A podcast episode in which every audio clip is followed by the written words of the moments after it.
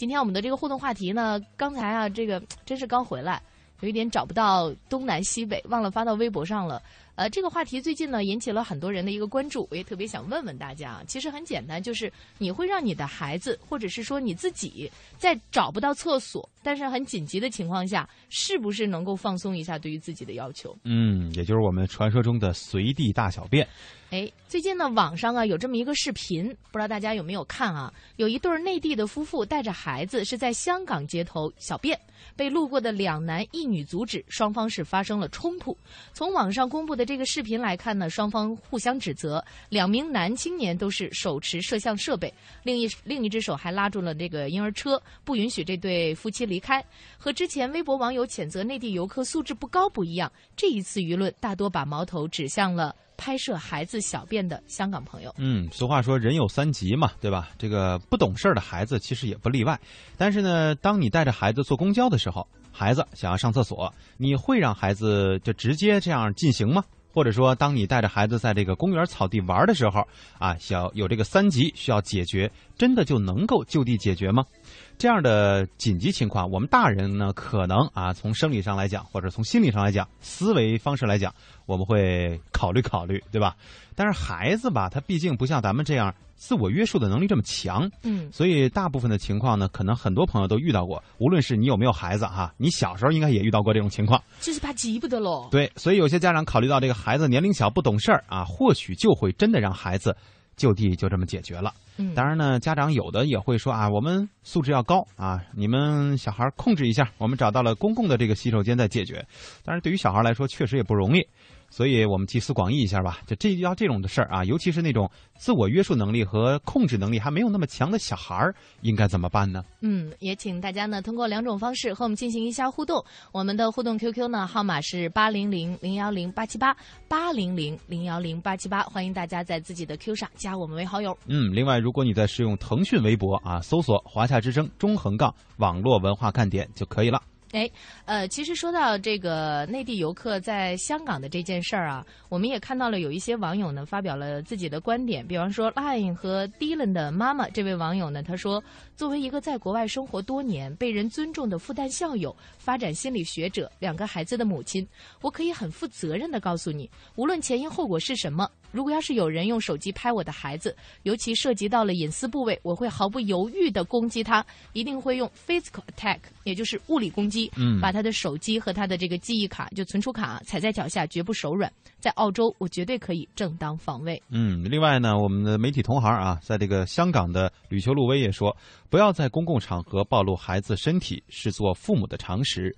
找不到公共的卫生间，找一个角落避一避。帮孩子换内衣都应该去卫生间或者是角落，不要当着陌生人，这是爱孩子的表现。如果真的这个厕所和人口的比例太低了，那么我们会要求政府来多建公厕的。呃，另外一位网友 Glim 说，教孩子小便呀，也是个学问，让这些少爷小姐们学会在出去玩之前，先去上个洗手间，定时的在这个有公共厕所的地方呢，提醒他们去一下，防患于未然，等等这样一些，看得出来呢，大家对于这件事儿观点还是很不一样的。也请我们的听众朋友来说一下你的这个感觉吧。袁潇潇说，就是看到我们以后在听节目啊，有这样的一种感觉，就是有画面。就听你们讲，好像就在面前和自己聊天一样。但是这感觉它能一样吗？咱俩那天大汗淋漓的那样儿，呼哧带喘的。就像很多喜欢咱们节目的听众朋友说的是，你俩老真实了。这回是真的真实了。就是那个化了妆之后，汗都冲下去了，根本看看不着那个任何精致的一面。根本就是花了哈。嗯。马世宇说：“哎呀。”我反正首先啊，没有孩子，有的话呢，也不会让他随地大小便。但是如果孩子实在憋不住了，那就尽量找一个阴暗无人的角落释放一下吧。还阴暗无人啊？嗯，这个比较，其实比较支持那种说相对需要遮掩的情况，对吧？最小的龙说，小孩儿啊坐公交这个尿急这事儿呢，昨天我就遇着了。呃，小女孩的父亲啊，在征得乘务员的同意下，在公交车上的垃圾桶里解决了问题。当时看得出来，这个女孩的父母都很尴尬，但是这也无法避免呀。不过我觉得他既然能够跟这个乘务员去沟通啊，也还算是经过思考了，不容易，是吧？嗯，也希望再听一听大家的这个意见啊。嗯，然后两种互动方式都可以和我们进行互动。今天有一些朋友对于我们很这个了解，说这互动话题怎么没发，抱一下歉。今天的确是刚刚回来，这个有一点晕。对，我昨天下了飞机之后，就晕成什么样啊？就后来大巴转地铁嘛，嗯，呃，上地铁的时候，前面有一个老太太往往里边刷的时候说：“这这炸鸡是不是坏了？”这闸机，地铁那个 过的那个，那那叫什么？我检票机。对呀、呃，那不叫此炸鸡，非吃之炸鸡啊。啊，这个你看，这什么样的人就有什么样的思维嘛。然后后来那个我就我说那我帮你试一下啊，然后我试一下，我说哎这个好像是坏了，老太太说不行，我得去找那乘务员去，然后他就走了。后来我一看，仔细一看，我手里边拿的地铁卡实际上是我们食堂的饭卡。所以你再一看把人老太太诓了是吧？我再一看，那老太太远远的拿着好像是她的身份证。嗨，你俩都够懵的啊！是啊，我这我这是刚下飞机，很正常，我们是倒时差呢，对不对？那你更得理解人家老奶奶都上年纪了，有些事儿真记不清楚呀。呃，猫尾巴豆说：“两位好，玩的开心吗？开心吗，燕姐？”开心。他说：“说到这个随地大小便的问题啊，我是不会让宝宝这样的，这个会涉及到宝宝以后的素质教育问题，也会妨碍到别人的。但是这么说，我很支持。有一个问题，不知道你考虑到没有？就刚才我们说的，小孩的自控能力没那么强，你又怎么办呢？憋着。这真憋就容易憋坏了呀。呃，欢迎一下，有些苦谁能懂？这位朋友啊，这个也上线了，在和我们打招呼。呃，今天呢，我看到了有一条微博，说有一个 app 叫公厕查询，嗯哼，就是在你附近，在哪儿会有公厕，你可以怎么走过去？让我想到了我们的这个点心新窗纱呀，跟我们说，在广州有那个公交查询，是大概还有几分钟车会到站，嗯是吧？很方便。然后呢，就是这个公厕查询上线之后啊，很多人都报以了掌声。但是我们应该看到的就是背后的不足和短板，应该是通过合理的方法和手段进行补强。嗯，比方说，如果要是没有办法使用智能手机的老奶奶、老爷爷们呢？哎，这怎么办解决呢？就是大家都可以搜到，他们搜不到，是不是应该多建一点这个公共的卫生间呢？对吧？还有指示牌儿。是是是，另外，男女厕所的这个比例，今呃，我们去做活动的时候，也有很多的点心跟我们提到了这个话题。嗯，就是女生相对来说麻烦一点，所以呢，她时间长一点。更更需要大一点的这个洗手间。嗯在公共建设方面，我觉得可能很多的时候都是靠这些细节。欢迎继续收听网络文化看点。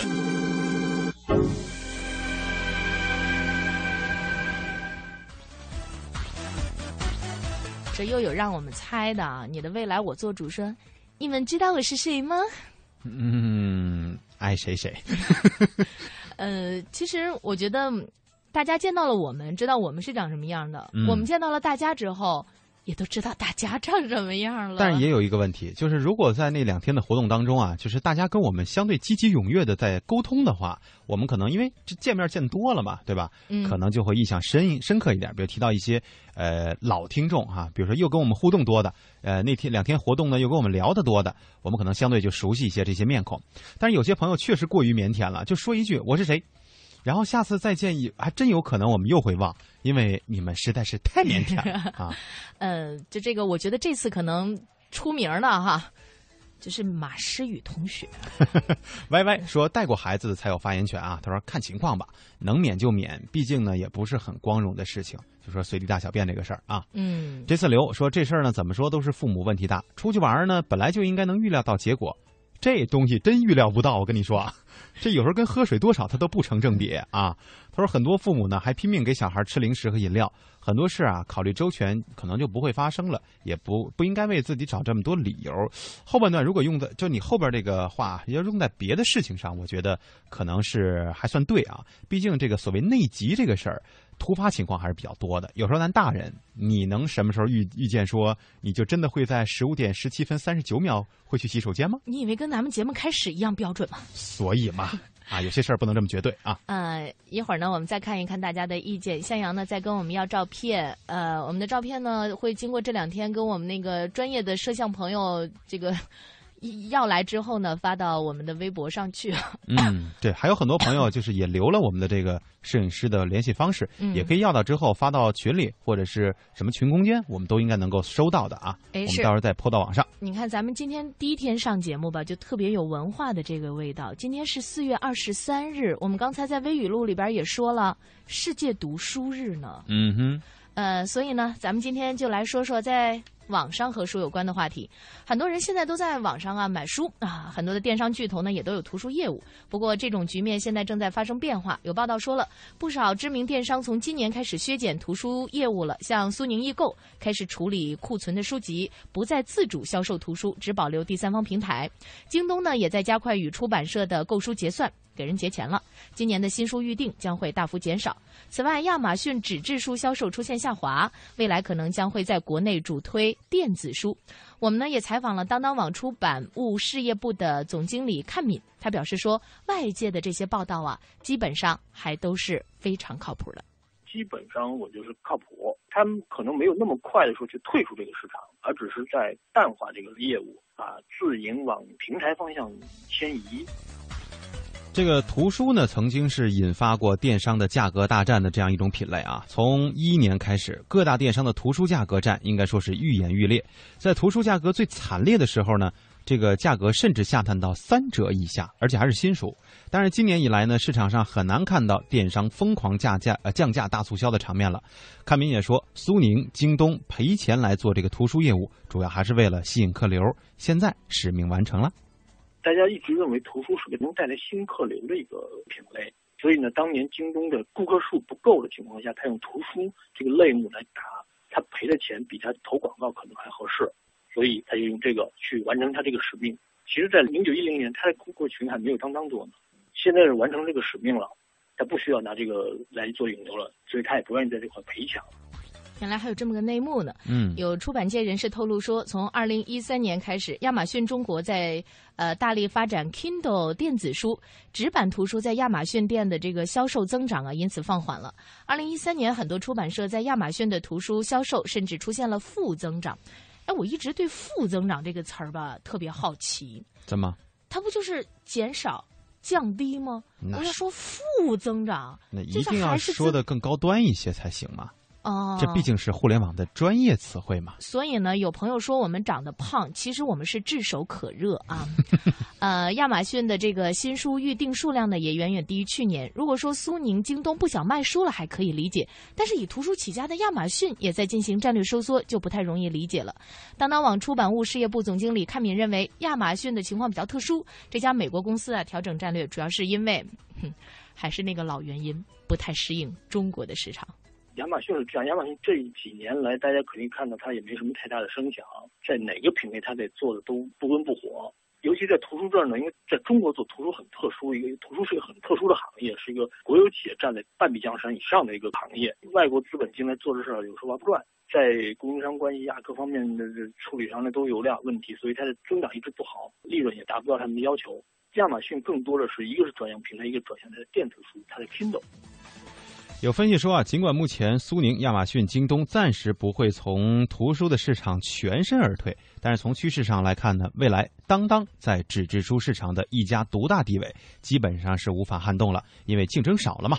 当当网呢出版一呃出版物事业部总经理看敏认为，当当网目前市场份额的绝对值已经足够大了，想要从业务的大幅度增长，还需要假以时日啊。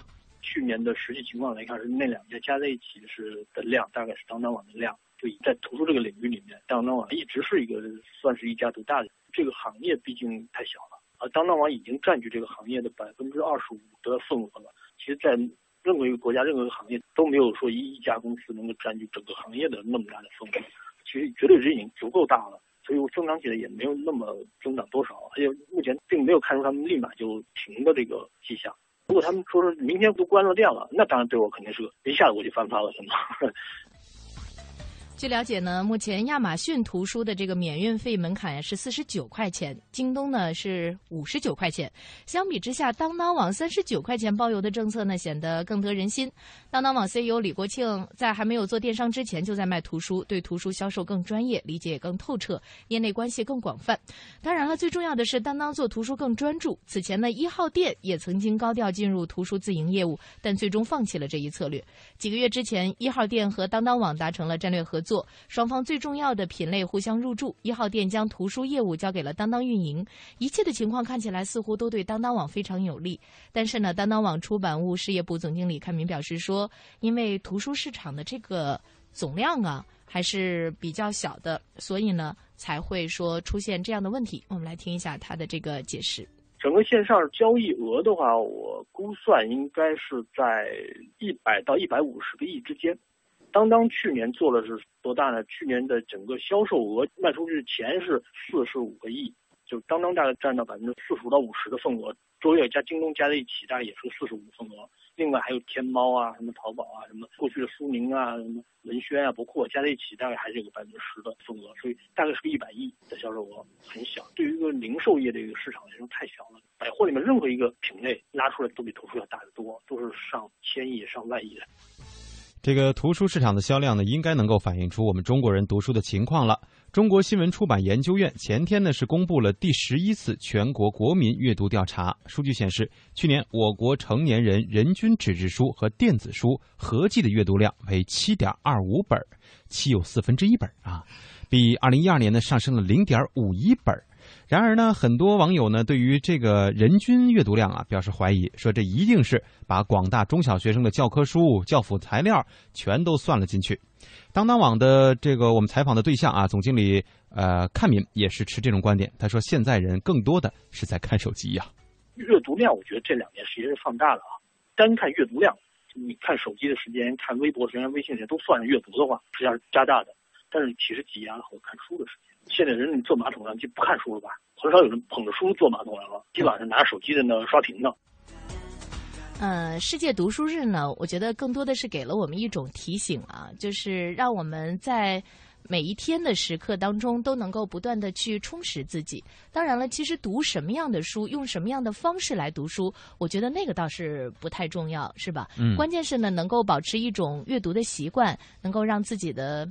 啊，内涵呐，啊，不断的增加一下，咱们不断的共同成长。嗯，看一下这位朋友，呃，这个，嗯，这个昵称啊，哈，嗯，左左耳吧。他说前几天坐地铁，坐在我旁边一小孩呢，直接在座位上小便。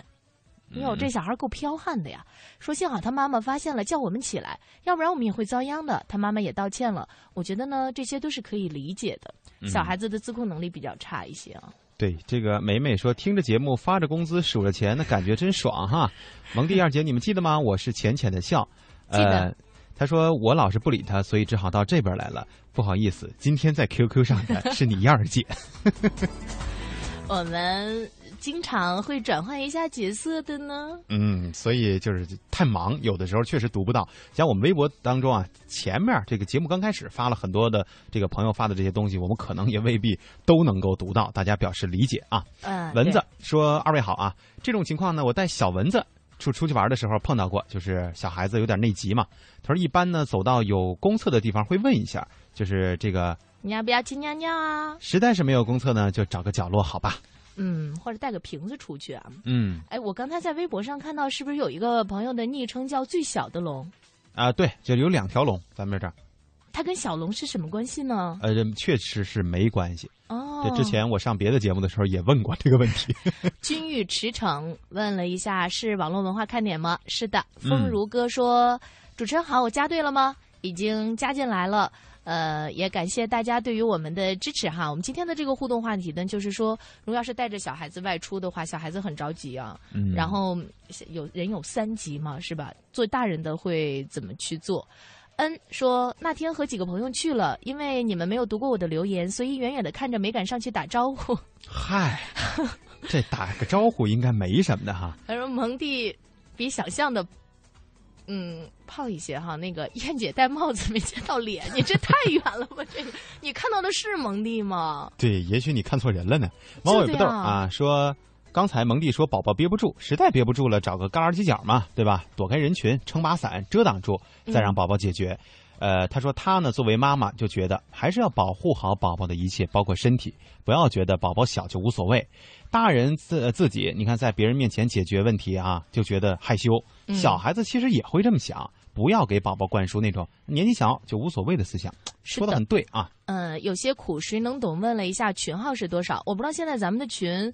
呃，我们的这个原来的管理员向小龙啊，因为现在总是在出差当中啊，所以打理起来呢，的确是会比较的困难。嗯，我们也跟一些这个这个点心们沟通了一下，呃，看看大家是不是现在可以再加进去了啊，三四三四三零三六，再试一下，这是我们的这个群号三四三四三零三六。对，我们在这个周末两天哈，跟大家所沟通的时候，那些相相对啊，应该帮我们负起这个责任的几位委托人，比如说新窗纱。还有马诗雨啊，这些老听众们，呃，是不是可以开始着手弄一下我们这个群号了啊？对，那个 LDG 说燕姐，你得寄相片啊，这引起众怒的人呢。公布了那个，呃，我的你的未来我做主，原来是我们的这位老朋友，那个美味乐翻天。嗯，谁呀？美味乐翻天啊！怎么了？就是他刚才不是让我们猜他是谁吗？他说他原来那个 QQ 号和我们没有办法进行互动的。嗯，我们这次呢也跟朋友们问了一下对于我们节目的意见，很多人说我们的歌不好听。我 们我们今天先试一下，先来一个应该大家都评价还好听的歌啊。半点广告之后再见啊。天空下涌动着金色的麦浪，就在那里，曾是你和我爱过的地方。当微风带着收获的味道。吹向我脸庞，想起你轻柔的话语，曾打湿我眼眶。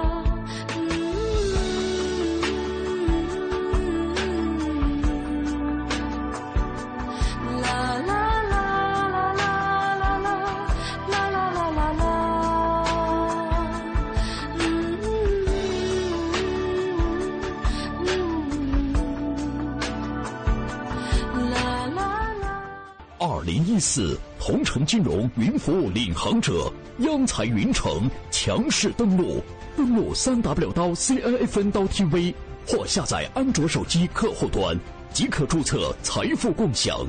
这里有权威专业的投资机构，这里有热门抢手的理财产品，这里应有尽有。入驻央财云城，共创财富未来。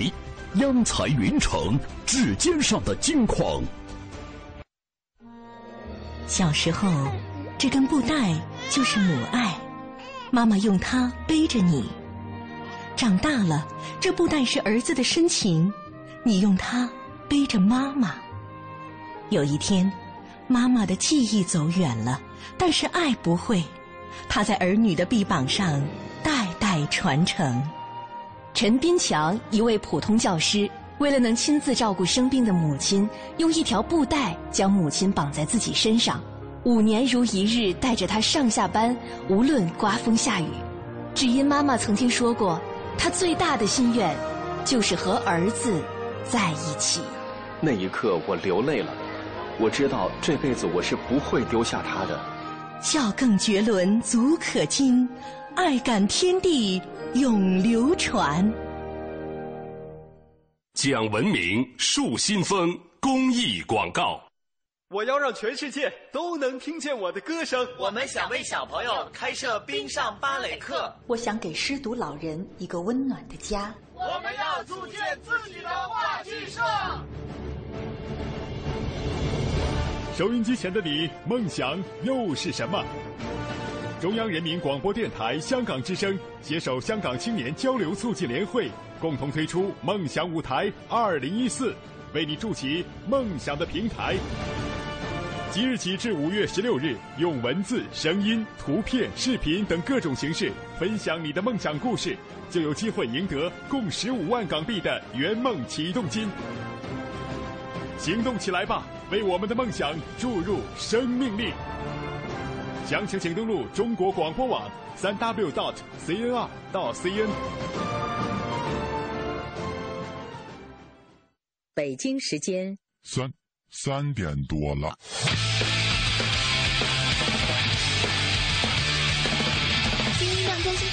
发行，期待三点钟来临，准时打开收音机，转到华夏听 ID，听一听啊，听一听。我的老板够义气，上班犯懒偷偷听，身边同事笑嘻嘻，大事小事天下事，今天心情真开心。网络热点在这里，黄金热姐我爱你。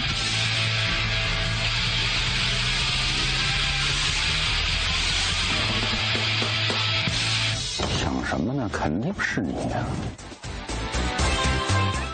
欢迎大家继续回来。我发现在这个互动 QQ 上，很多朋友披着马甲在跟我们打招呼啊。对，有的时候有有也有一个问题，就是很多朋友说：“哎呀，我不叫那个名字，我已经改名了。”但是我们这上面好像还真的不是能够随时就能显示出来的。嗯，你要在微博上你随时改个名呢，你像之前马诗雨似的，老跟我们逗闷子哈。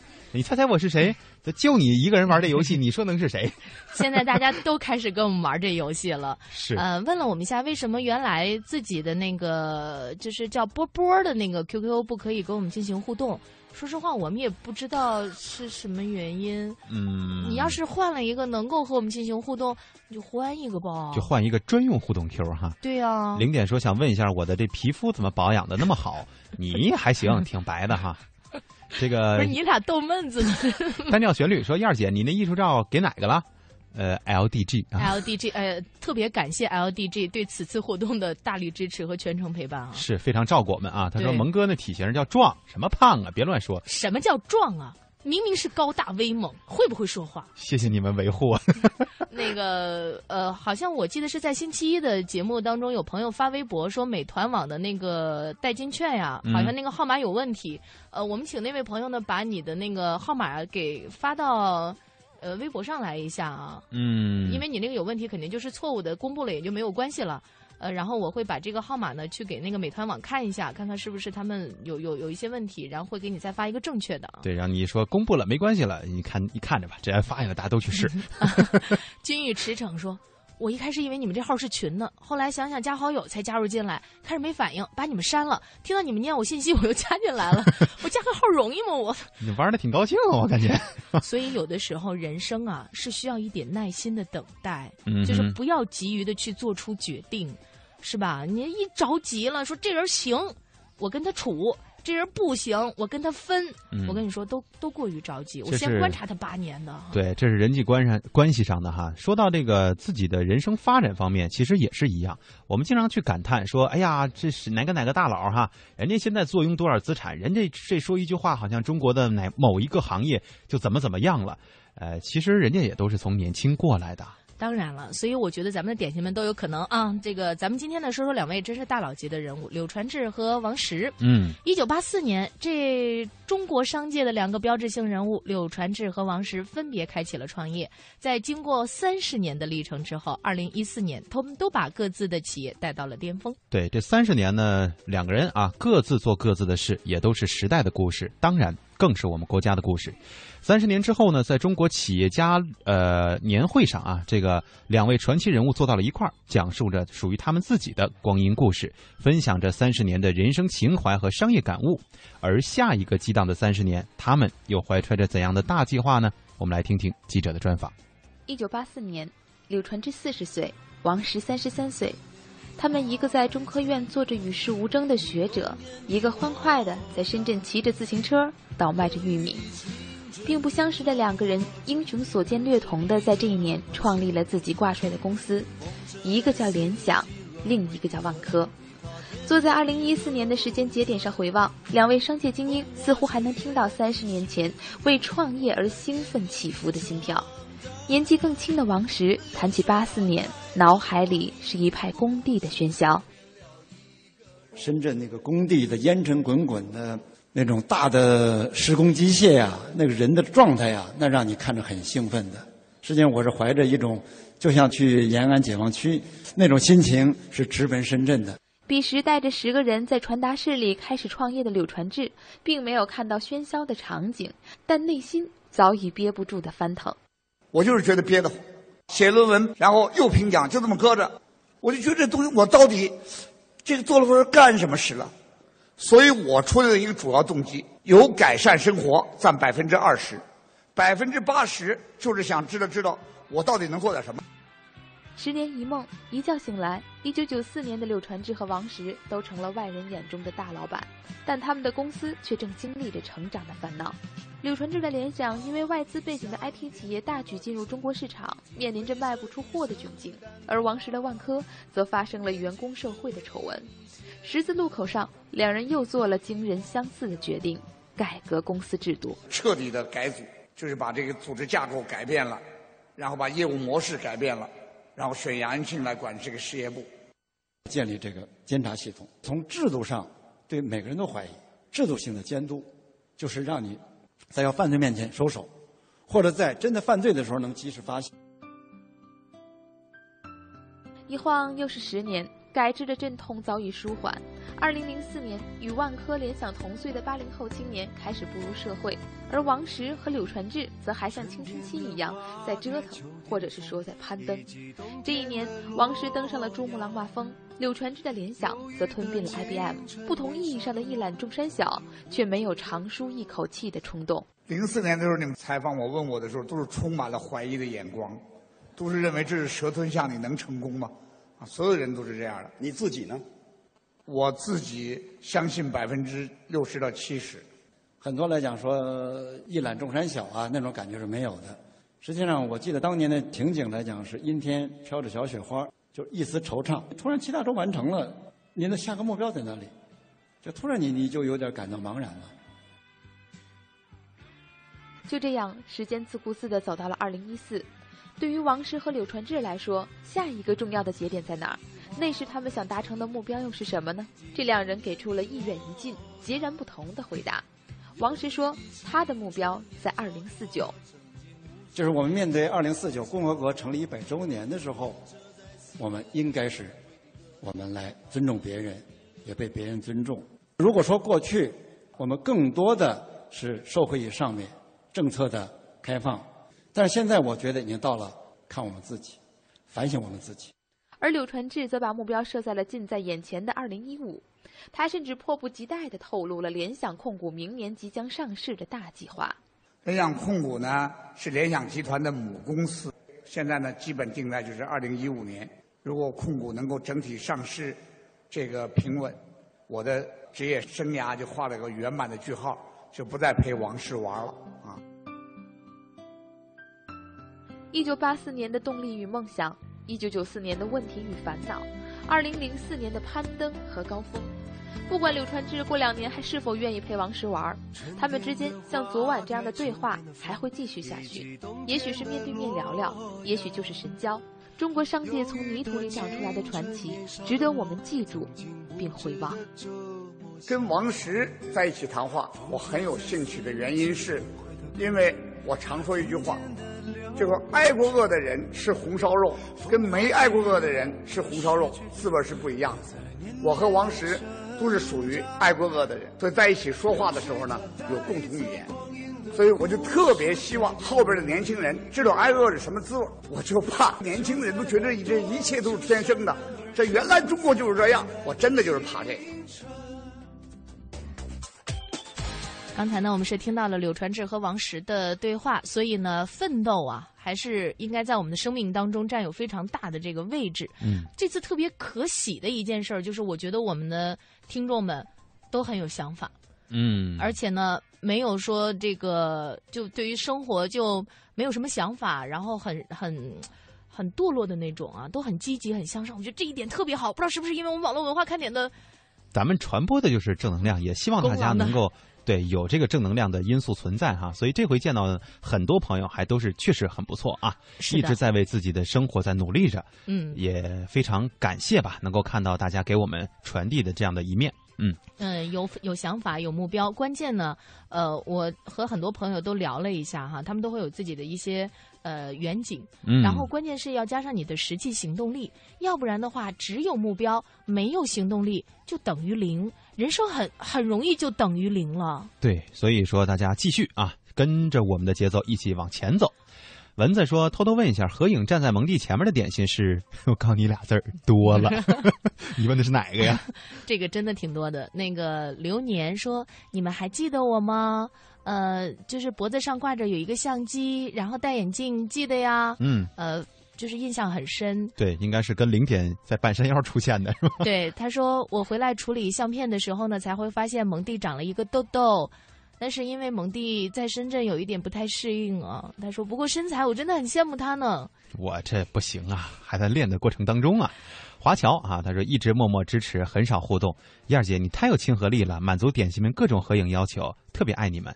嗯，华侨还真是啊，我们这是第一次认识这位新朋友哦，在现实当中嘛。华侨那天去迅雷的，有印象，骑着一摩托就来了啊。那个呼就是波波有呼叫我，收到收到，呃，请讲请讲。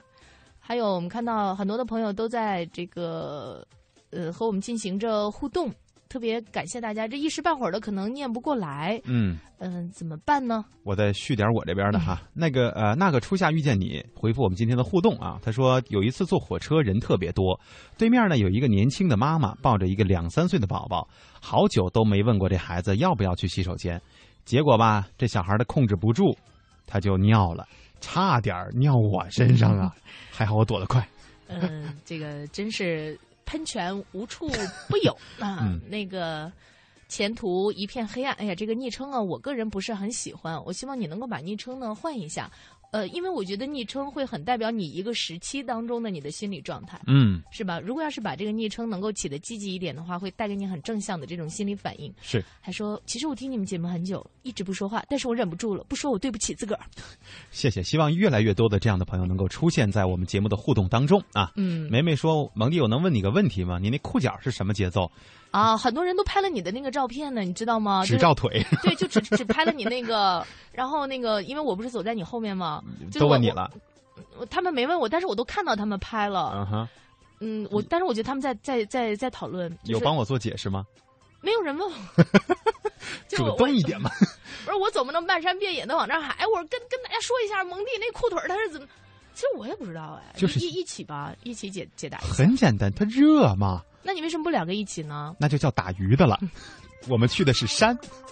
胆小猫说：“刚才那歌好听哈，说燕儿姐这嗓子还没好啊，要记得多喝水，多休息啊。”嗯，估计得下周了。嗯，他说自己没有小孩，带过妹妹。他说一般上街前呢，都会先让他解决一下，因为在路上啊，找个角落让他解决，他会害羞，还会说非得去厕所不可。哎、然后呢，啊、对，就拉着我到处去找公厕。嗯，确实还是这样是一个好习惯。最后一个问题有点难，猜得出我是谁吗？不是不带这样的，都一人问我们这么一句，我们这节目就结束了，知道吧？呃，网络誓言说你是蒙蒂吗？你们一天就一个小时啊？嗯、谁说我们一天就？我们网络文化看点是一天就一个小时，对。但是我们两个一天的工作时间是超过了八个小时。然后回复你这个问题的不是蒙蒂，是燕儿姐。他说怎么有四川妹子嘞？有的是。对，四川四川的女孩很多，然后我们这次真的见识到了四川女孩的这个豪爽啊，嗯，呃，也让我们觉得，是吧？啊，好多 一切尽在不言中吧，大家都懂，嗯、很多朋友都看到了。呃，其实我觉得我们现在的这个生活呢，真的是跟互联网啊有着很大的一种关联。嗯，前两天我有一个朋友收到了她男朋友给她发的一个短信，她男朋友呢是一个做程序员的。他说：“我们认识已经有一千零二十四天了，我们一起庆祝一下吧。”嗯，哎，我就很奇怪啊，一千零二十四天，比方说我们认识九百九十九天，或者是一千天，然后我们可以去庆祝一下。嗯哼。后来呢，我说为什么是一千零二十四天？因为这是一个 G 啊。对，这个很多朋友，如果你是做 IT 或者说对互联网，呃或者硬件产品非常感兴趣的话，你会对这个一零二四、什么二五六、一二八这样的这个数位非常非常的感兴趣。还有、哦、接下来还有就是我们要玩，就很多朋友都在玩的那个什么二零四八的那个游戏，实际上就是那个跟程序相关的这种节奏。呃，我觉得利用互联网的思维啊，去想一些事情，有时候真能给我们的生活添不少的好玩的东西呢。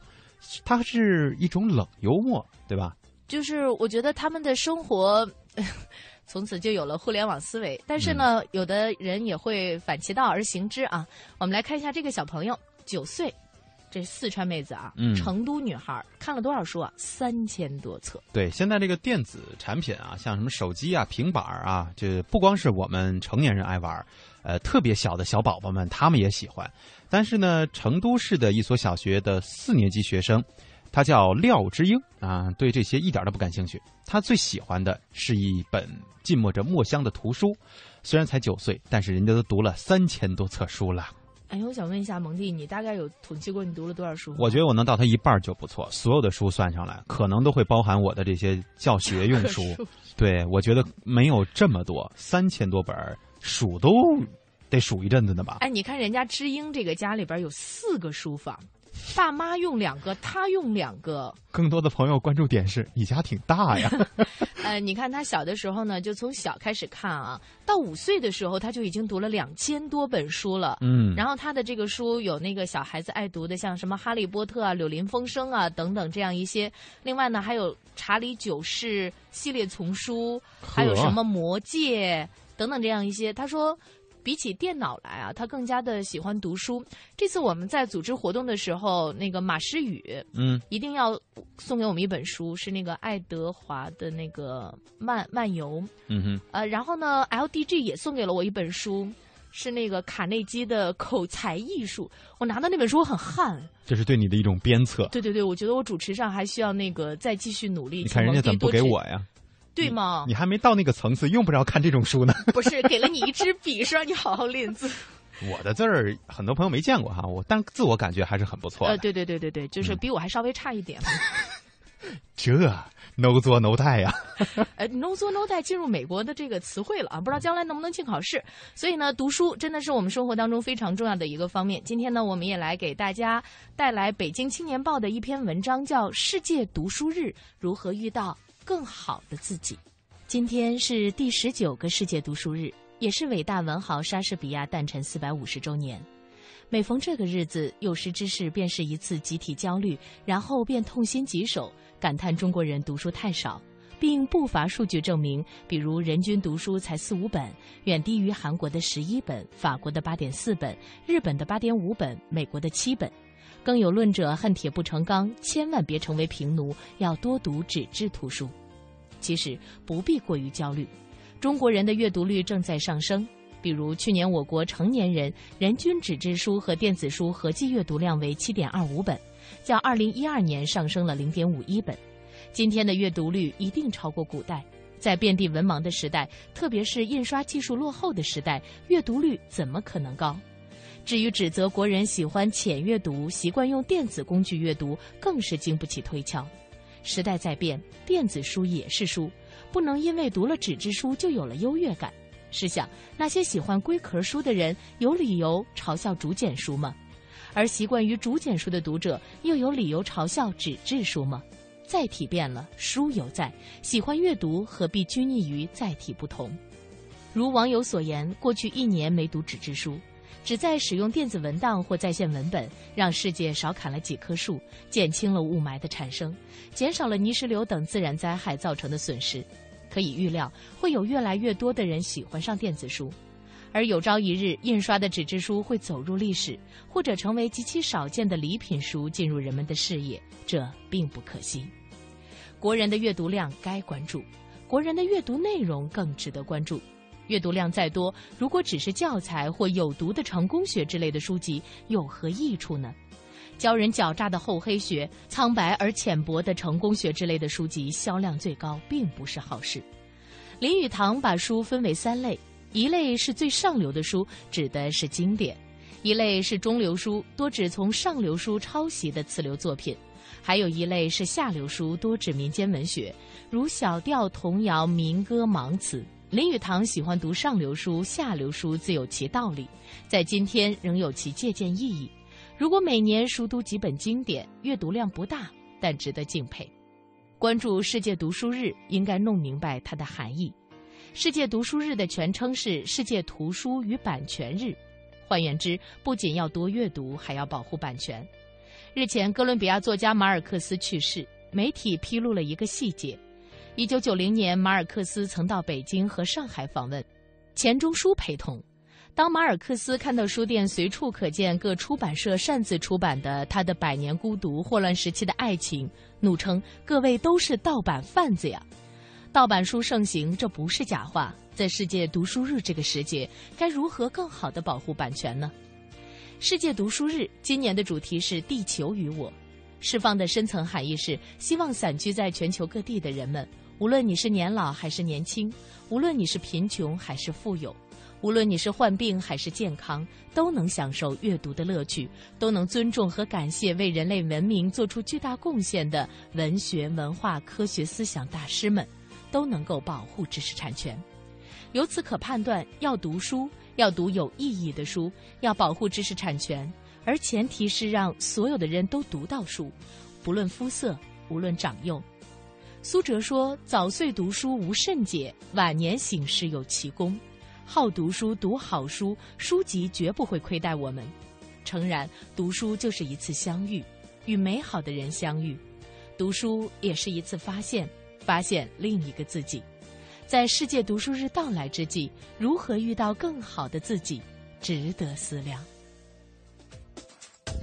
所以呢，我们也借着世界读书日这一天，希望我们的点心们呢也能够多读书，读好书。点心们送给我们的书，我们也一定会好好的去读的。嗯，又三年说好多纸质书啊，原价都好贵，有的时候呢，看到喜欢的书都得各种省钱才能够买下来。现在家里都有两个书架了，都是从小学的时候开始买的这些书。那我估计有一些是像那个刚才我们说的高大上的一些管理类啊，什么人生类的书籍哈，嗯，还有一些是小人书。小人书，你现在别说，如果要是有些年头的，还挺有收藏价值的。你看这眼里都有什么哈？嗯，才才啊字，仙桃的 R W E Y 说来报道第一次冒泡，哎，我一直觉得仙桃是不是湖北的一个对湖北仙桃嘛？我觉得这个名字真的特别好，总让我想到了孙悟空。偷的那个仙桃，对你说猴子就是猴子哈。嗯当时有那么高的技术，定把那个七仙女就定住了，然后他去偷桃。这要让我呢，我怎么着得先拿个篮儿啊？嗨，呃，你应该混到那个仙女的队伍当中就可以了。不是一定会被挑出来的。龙行天下说：“两位下午好啊！那天为了看到你们俩的真面目，早上六点多我就起来从龙岗坐地铁，八点多呢加入到了准备进山的队伍。”很久没爬山，两条腿今天还酸痛啊！看样子你还不如我们呢。我们俩至少这个身体上、体能上的这个下半身啊，腿基本上没什么事儿了。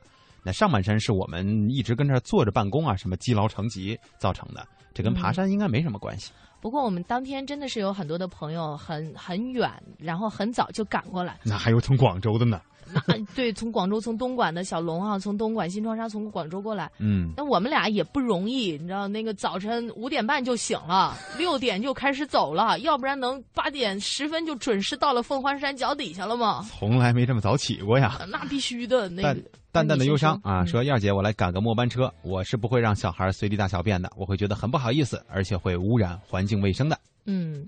我觉得有我们这些这个很明事理的爸爸妈妈们啊，应该我们的公共卫生可以得到很大的一个保障。另外一个方面呢，就是呃公厕的这个分布是吧，能够更合理一点，对对，让我们的这些小朋友也不至于因为尿急啊而憋得直哭是吧？嗯。散场的温存说，听着你们的节目，我感觉自己很迷茫，不知道自己想要的是什么，不知道自己的明天在何方，不知道自己到底想……哎呀，这是听我们节目造成的吗？不是吧？这我就我就纳闷儿呢，你说这咱都 不这这程度了，这玩意儿。我觉得今天哈，我们做的文化的这个成分呢，相对于网络会多一些，所以其实这样的朋友应该更清楚的能够得到你们所需要的信息。如果你真的还什么都不知道自己想要什么什么的时候，先看书啊。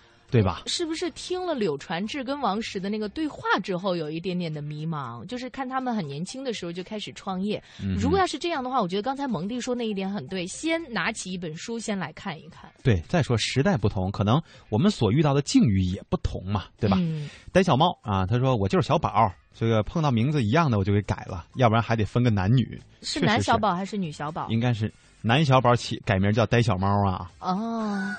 呃，欢迎一下冰河哈，上班的时候偷偷的发的这个，嗯，那个追溯着年华说，蒙哥你也不理我，燕姐你也不理我，这我上哪儿互动啊？这不是就读了吗？哈，嗯还有朋友们在感叹这个节目时间短，让我们和台长说加时间，没说嘛？这事儿呢，我们可以在节目里一直喊。关键是它不一见不见得它有效果啊。另外，如果大家还想加入我们的这个互动群，就是平常大家去交流的那个群，因为我们不是说了嘛，我们办一次活动，并不仅限于说跟大家就见一个面，也希望所有参与我们活动的朋友呢，能够互相成为朋友，对这样日后大家在深圳、在广东的各个地区就可以随时在一起玩耍了，对吧？是的，我觉得这个才是我们真正办此次活动的这个本中之在啊，嗯就是彼此之间呢，希望大家都能够有所帮助，共同的一起来成长。呃，最后呢，欢迎一下莫悔和不忘初心。呃，你们来的还真是不太早哈。嗯，我们再公布一下我们的那个群号啊，三四三四三零三六，现在已经可以开始往里边加了。疯狂的去耍吧。还有问就是照片怎么还没有发上来？今天我们俩第一天上班，行吗，各位？关键我们手机里它没照片儿。好，最后一首歌曲呢，约定送给大家，也和大家约定我们明天见。再见。